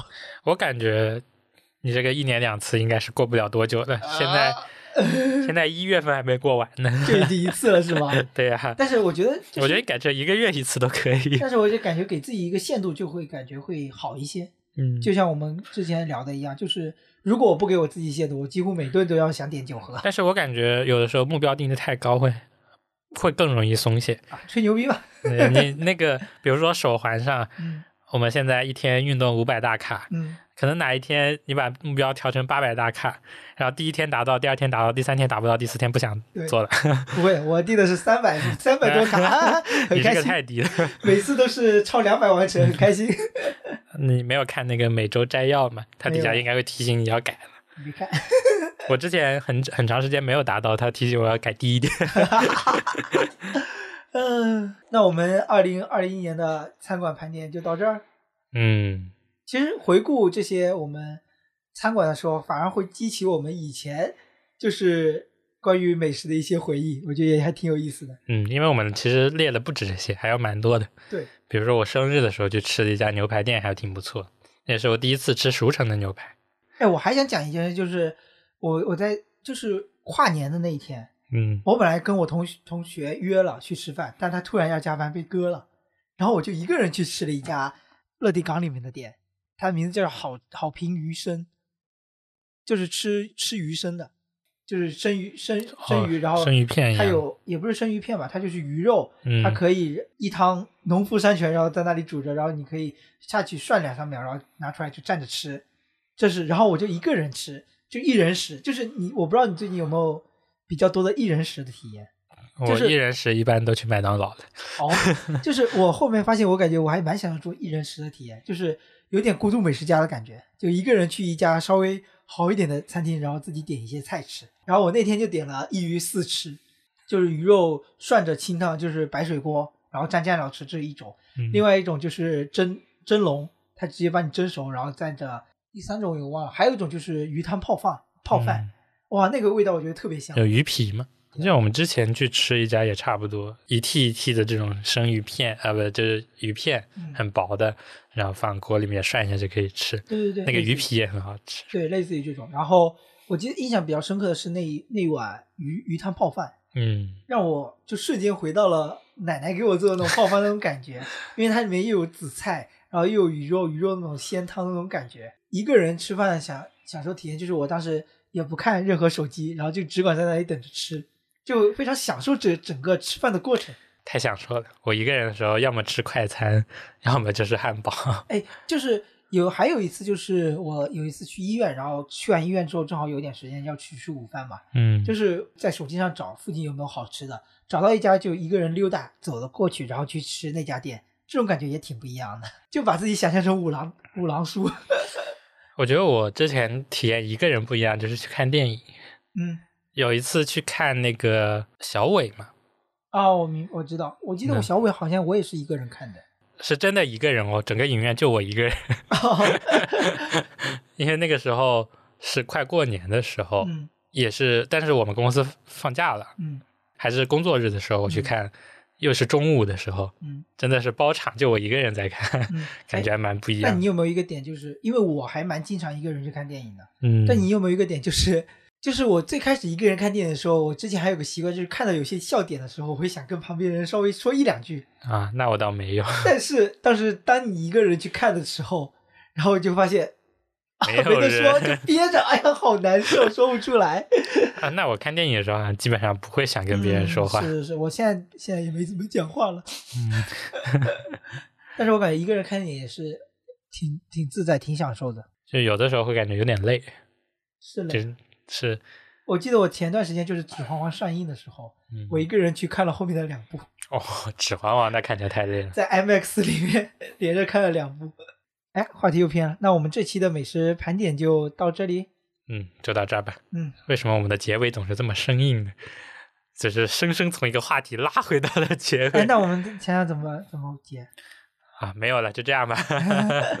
哎，我们最后还有一个小环节，嗯，就是我们的一个就暂定名字叫做“日有所思”吧。对，就是我们的日有所思系列。嗯，这个系列就相当于是我们在平时生活中看到的一些，就所接触的一些内容，无论是新闻、书籍、电影或者音乐，能引发自己的一些思考的问题嗯提出来，然后我们来共同来，聊一聊吧，对，试图来聊一聊这个事情，嗯，对？吧？然后本期我们会有两个问题，呃，其实我记录了有三个问题啊，但有一个我还没有想好，我感觉它不像是一个问题，顶多是一个值得思考的点。但是还是没有想好，所以我们今天就提出两点吧，两个问题吧。第一个是我看一本叫《重走》的书，就是去年也是很火的嘛，就是去追寻西南联大的嗯一条路，从长沙一直走到昆明，然后作者也是亲自徒步走了这条路，然后在他他在途中肯定有很多感想，因为他自己走到就是算是深山老林吧，嗯虽虽然现在也通了公路，但是有的地方还是跟现在城市里的生活还是不太一样的，所以会有很多引发了很多思考。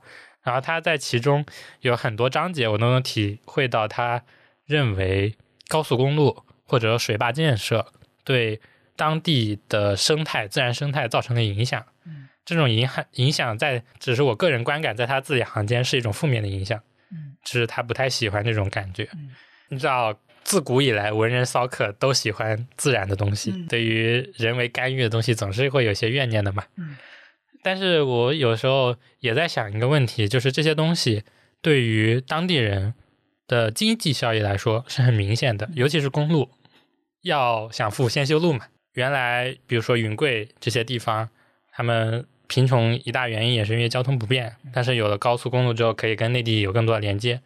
所以说，在我看来，这些东西是对当地的经济建设有益的，但是对自然生态又是不利的。又联想到之前看的别的书，比如说我们提出什么科学发展观，绿水青山就是金山银山嘛，嗯比如说最近的这些，就是会有一种这种平衡和取舍，嗯有时候也很难说我们能知道它是好的还是不好的。嗯，就是对于这个问题，我感觉我会我很难去做这个事情的评判，嗯，就是说他价值观到底怎么样。就有些人会觉得说，这为了未来的发展，那肯定是好事呀，对吧？嗯那有些人就说，你这个破坏自然，我们当然是要更追寻这种自然的感觉啊。嗯但我的想法，我感觉会有点独特，嗯就会不太一样。就是说，像我们以前的茶马古道，就是当人类用这种马或者是用这种生物来作为交通工具的时候，就是大家会觉得这是更贴近自然的，嗯就是更原生态的。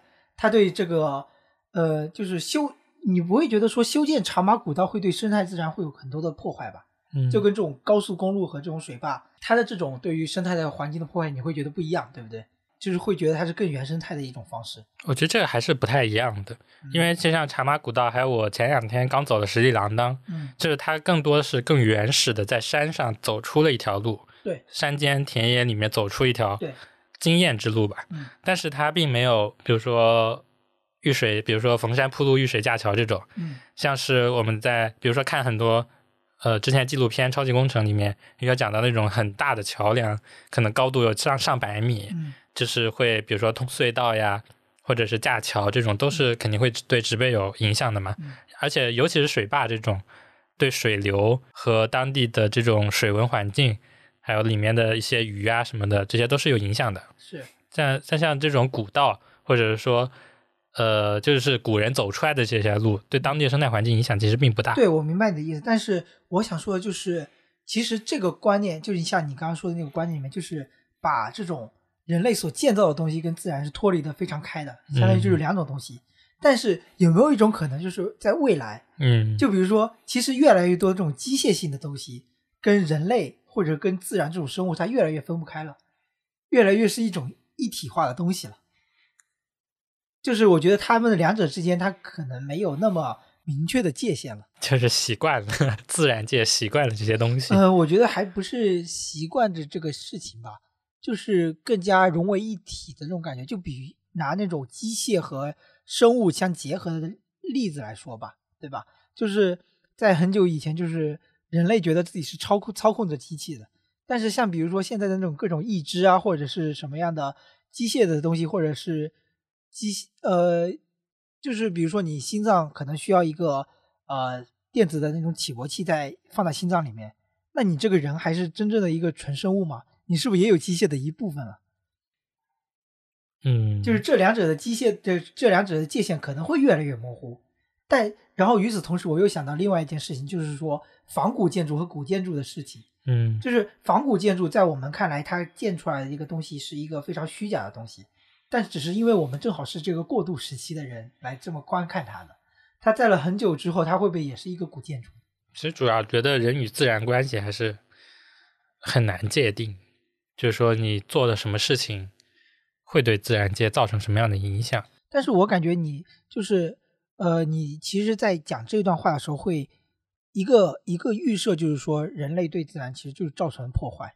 至少我觉得从现在看来，水坝是一种破坏，尤其是对河河流里的生物来说，是一个很大的影响。但是我后来想到一点啊，我们之所以会有这么多想要去恢复自然的想法，一一方面是因为我们进入到这种贫困的地区，想的是我还不属于这里，对，我终有一天没有，在他们的屁股上座位上想这个事情。，对，终有一天我会离开的，我是有退路的。嗯，就会觉得我想要恢复自然，我更需要自然环境，经济是在我的第二考虑，是的，就很难用他们的这种想法去融入进去。就像我们去，比如说去一个地方旅游啊，或者是就算我们很深入，嗯在里面待了一个月，外人。我们讨论这个事情的时候，很容易把自己站在了一个所谓的慈悲或者是一个圣母的一个状态里面，我就很担心这一点。比如说，我们以前就就之前跟陶姐姐去千岛湖玩，就知道千岛湖之前就是淳安县，它是一个非常繁华的一个县城。嗯，然后他因为国家要造水库，所以就导致很多人都都要搬离这个原来的家乡地，然后直接要就是舍弃自己的家乡，然后去到去到一个新的地方发展，然然后这一片地就直接变成了现在所谓的非常好的一个风景区，叫千岛湖。嗯，但这是这种宏观的操控带给每个人的人生改变都是非常大的。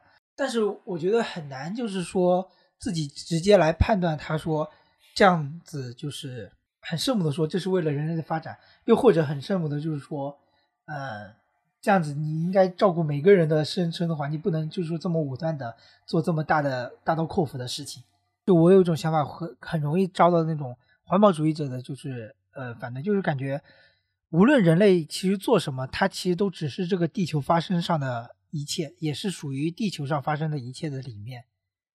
就人类所造的一切的所做的一切的行为，无论是你觉得它修建水水坝，然后改变了这个水流的路径，嗯还是说修建各种各样的大型的工程，导致改变了自然环境里面。就是我我印象很深刻的就是说，我大大学老师跟我说一说过一件事，钢筋混凝土也是来自于自然，就是它这个材料，它这个元素也是来自于自然。就是人类所造建造的一切的大型工程，它也属于自然的一部分，只是它只是把这些元素再重组了而已。我觉我觉得这个应该之前是讨论过的，嗯，就不是我们讨论过，就很多人都讨论过，就是人类做任何的事情对地球来说都是意义不大的，啊，因为它周而复始，总是能恢复自己的。是的。对，最终消灭的还是我们自己。我想起来你说过的这件，这个就是这个讨论，就是地球的自自愈能力是很强的，它无论发生了什么，它始终还是存在在那，嗯，毁灭的只是人类。嗯，所以我就我一直在困惑的一个点就是说，不要说就不要把自己置身于一个我们破坏了这个地方，我们很对不起它，所以我们要做一些挽回。嗯而是我们所做的一切都只是这个地球上发生的一切里面当中的一部分。就是我的我在思考你这个问题的时候，概念的一个出发点是在于不要把人类所建造的一切城市和自然分开的这么彻底。其实城市也属于自然的一部分，就属于地球的一部分。我是想表达这么一个角度。第二个问题，其实我感觉难以回答 嗯，事情是这样子的，最近不是有个电视剧很火，叫《开端》，啊。嗯，你你有看过吗？我看了一集，哦它就是一个嗯比较俗的设定了，嗯，就是你会在同一天重复这一天。对，其实有很多电视剧或者书，说土拨鼠土土拨鼠的一天，土拨鼠之日，土拨鼠之日，或者是恐怖恐怖游轮，嗯，就很多这种循环的设呃前定嘛。目的地啊之类的。嗯，就是我在看开端前几天刚看了《土拨鼠之日》，就很神奇。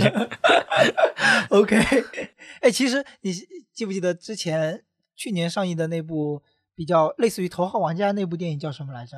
类似于《头号玩家》，也是进入游戏世界里面的一个，就是它原来是一个游戏世界里面的 NPC，它每天失控玩家吗？还是呃差不多吧，反正它就是也是在重复的 他自己的每一天对呀、吧？类似于 NPC 重复他自己的。对对对，看到那个开端这个剧，突然想到一个问题：嗯，如果我们陷入了循环，最想过哪一天，最不想过哪一天？就是这个问题，我会有两种假设，就是是你曾经过过的你最美好的一天，所以你想不停的循环它，还是说你想设想说你有一有这么一个日子，你想一直过过着那种日子，我觉得是你过过的一天。过过的一天。对，其实而且答案也不一定是过过的最美好的那一天吧，嗯，是的，是的但。也有可能是一个非常平和的一天。我我第当时第一个想法，嗯，最不想呃最不想过的一天，就是高考那一天，哎，你说说看为什么？因为你要不停的考试，而且你不能不去考，因为你不知道什么时候这个循环结束。就像那个开端那个电视剧里面，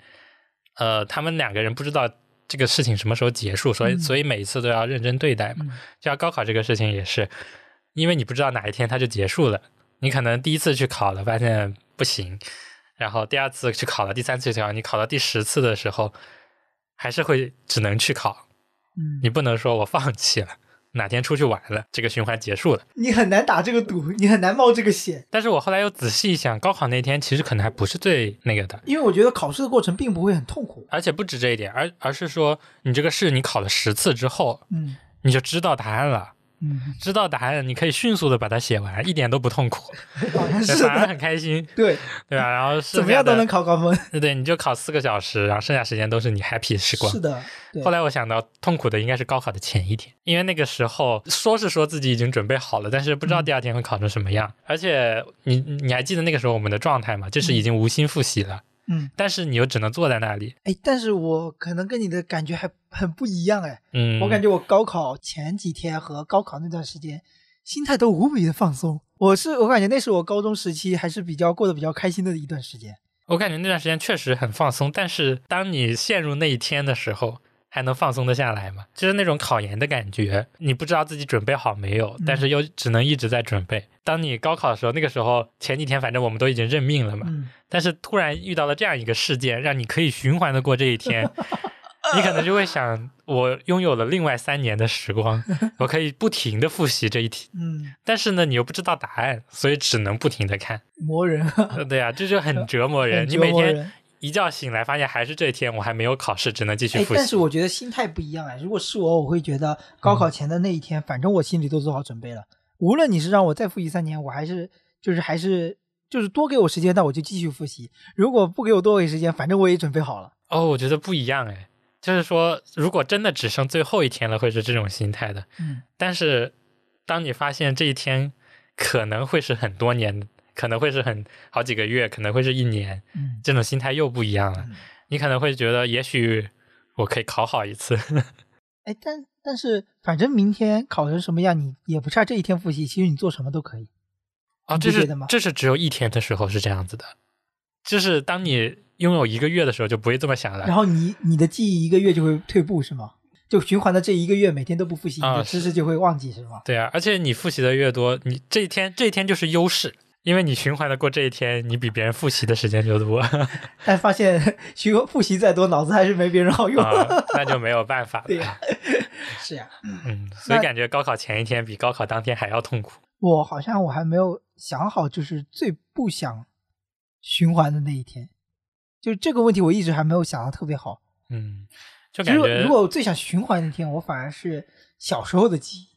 就是嗯有一次，我爸带我去公园玩，然后在公园里面有个人落水了，嗯，然后我爸把他给捞上来了。嗯我觉得那次的体验让我感觉我爸是一个比较心地很善良的人，嗯，然后什么也没说，那个人就说谢谢，然后爸爸摇摇摇手就走了，什么也没，就什么也没留下名字什么的，就直接就走了。我就感觉我爸是一个很善良的人，我就对那件事情印象很深刻。当时想这个问题的时候，我觉得最想过的哪一天反而是更难的，因为最不想过，你只要挑一天很痛苦的回忆就好了。嗯，但最想过有一点一定要搞清楚，这个落水的事情，它只经历了一次，在你印象中是美好的。嗯但是如果经历了一百次，当你第一百次看到你爸去救人的时候，你都已经知道后面会发生什么了，嗯是什么样的感觉？会不会觉得这一天很乏味？因为你知道接下来发生的事情，就像土拨鼠之日一样，呃，在破除那个它的循环之前，他已经知道小镇上的人会发生什么样的事情，他去救人，知道什么时候盘子会落地，知道什么时候谁会有什么病，嗯对，就是你不停不停不停的过这一天的时候是什么样的感觉？开端那个电视剧里面，他们至少有一个目标，就是说要解除这次爆炸的危机。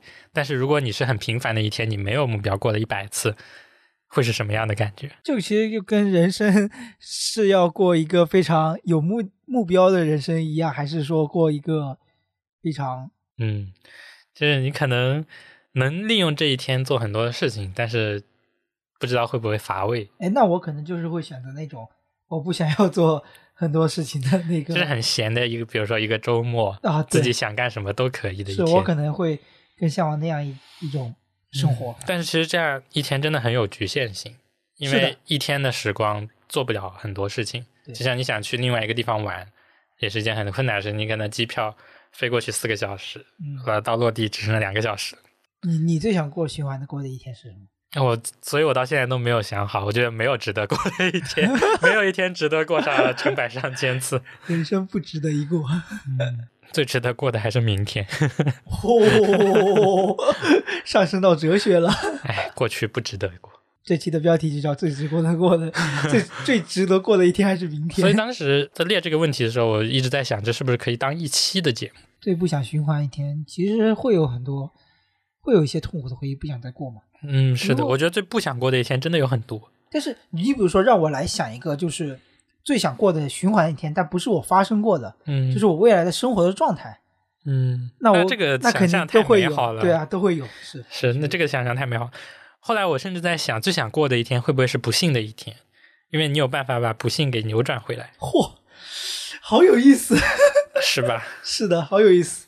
但是就这个五味杂陈啊，掰不回来，那你就是又经历一次痛苦，然后你就不不见不停的这个循环这个痛苦。是的，而且得一直想办法结束这个痛苦。你就是你最不想循环的那一天，就是也是你最想循环的那一天。人生人生最最大的痛苦就是后悔，好有意思，这个话题这个太有意思了。但是其实也挺难想的，在一天里能挽回的事情，又是你嗯觉得很后悔的一件事情。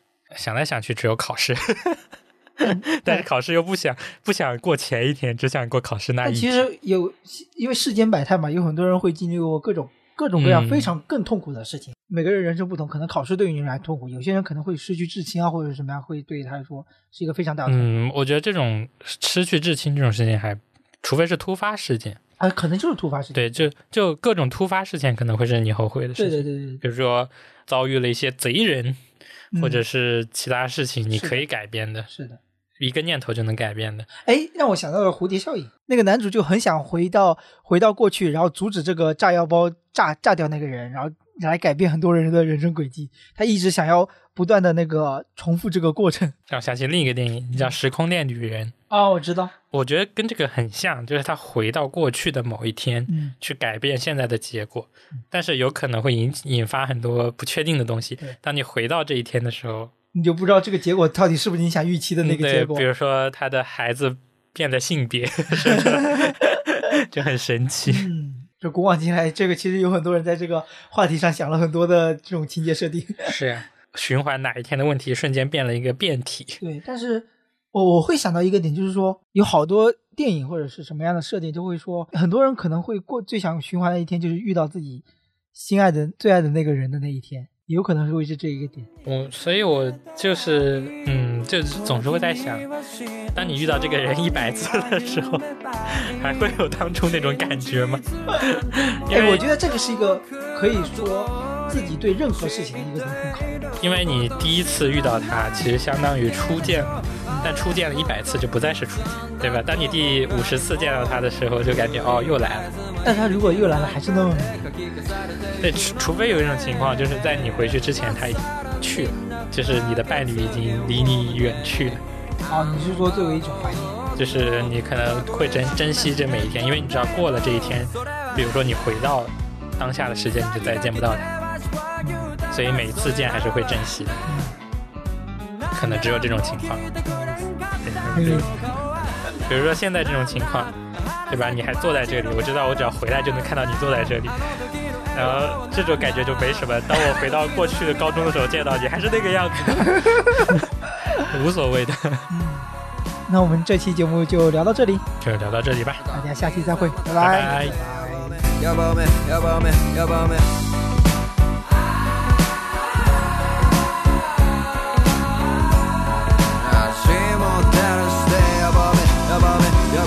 拜拜「目を閉じてみる」心の耳すまして優しい気持ちで答えを聞いてもう歌わせないで。裏切りのボロそばらベレンベベレベレンベベレンババランだ。それは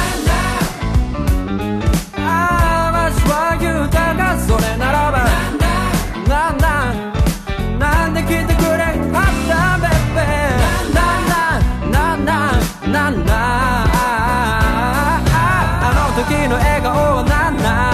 あの時の涙